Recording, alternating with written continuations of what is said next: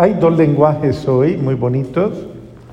El primer lenguaje lo da la primera lectura con esa, eh, ese cántico hermoso de los cantares que de verdad expresa la, una experiencia muy bella que es la experiencia previa a las bodas, esa experiencia del enamorado y de la enamorada, de, de aquel que em, embuido por el amor, envuelto por el amor, por eso se dice enamorado, en el amor, o sea, una persona que vive en el amor, esa persona no siente otro deseo que buscar al que ama, buscar al amado y pone todo su empeño en encontrarle, encontrar al amor, buscar al amor y encontrar al amor.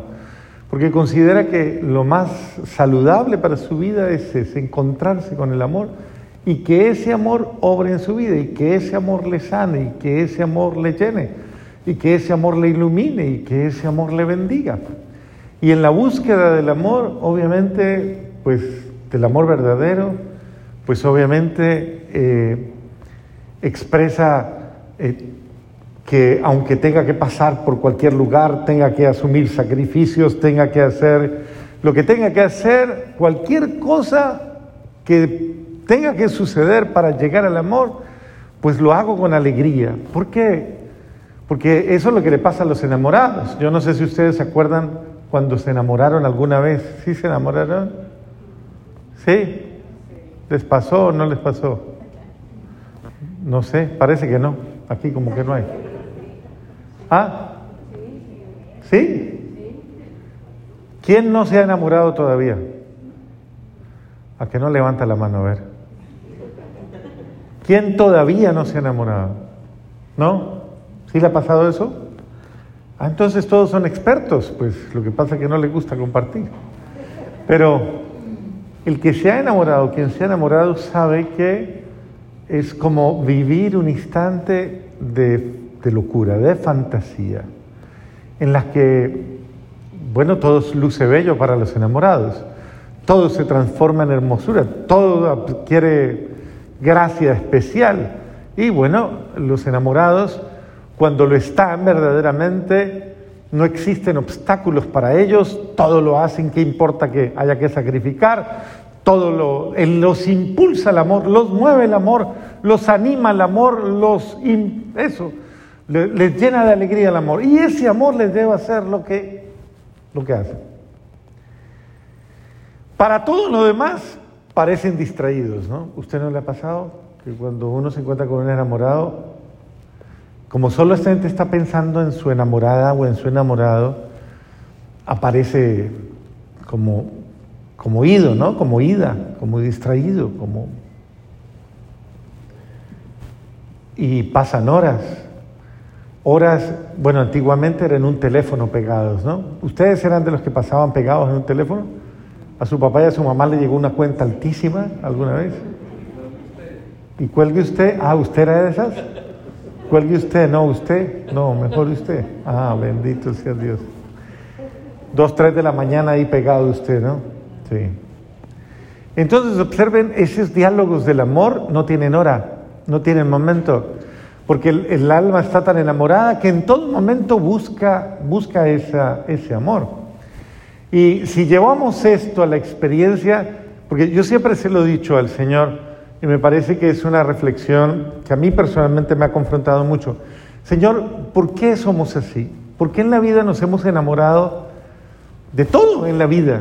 nos hemos animado de todo en la vida. Me, enamoré de un equipo de fútbol, me enamoré de una, un cantante, me enamoré de, de un artista de telenovela, porque muchas de ustedes se enamoraron de artistas de telenovela y suspiraban, ay, pedían la novela y decían, ¿quién tuviera uno así? Cosas así como esas.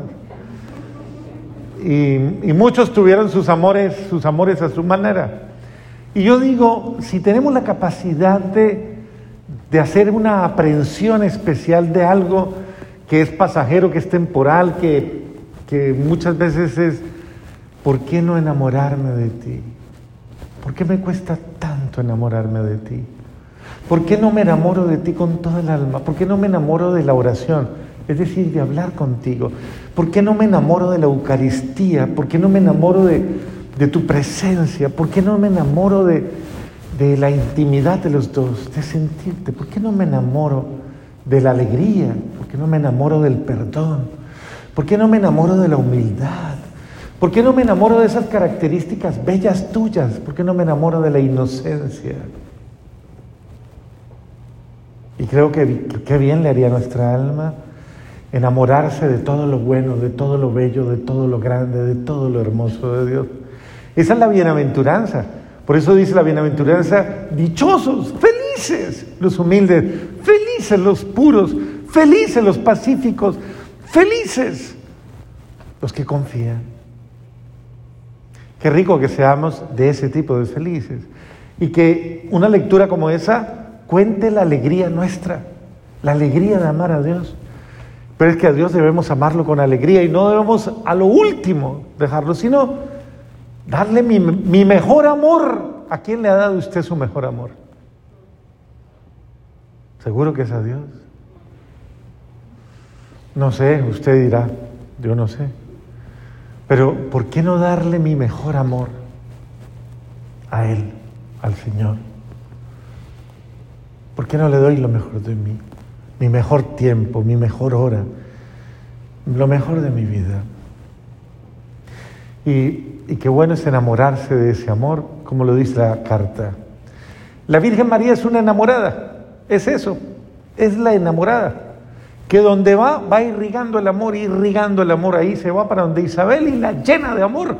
Isabel ya está tan llenita de amor que todo se le estremece, se le estremece el muchachito, el Espíritu Santo la posee, se llena de, alabanzas porque te posee el amor, te llena el amor. Qué rico que digan de nosotros, esta persona, esta persona está llena de Dios, llena de amor, llena de alegría, llena de bendición, llena de entusiasmo, llena de optimismo llena de, de, todas las bondades y todas las bendiciones, porque está llenita de Dios.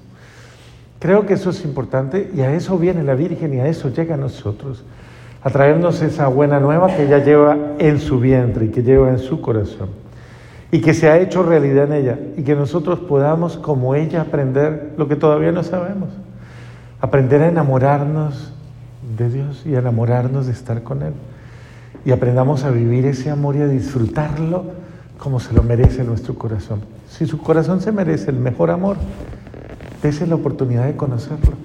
El mejor amor es el de Dios. Y si todavía no lo ha experimentado, pídalo. Pídalo como una gracia especial. Dígale al, niño Jesús. Nace en mi corazón, nace. Porque yo quiero conocer ese amor que ha enamorado a tantos, tantos, que otro nombre que se les da a ese tipo de enamorado, ¿sabe cómo se les llama? Santos. ¿Quiénes son ellos? Gente que se enamoró del amor y llegaron a ser santos.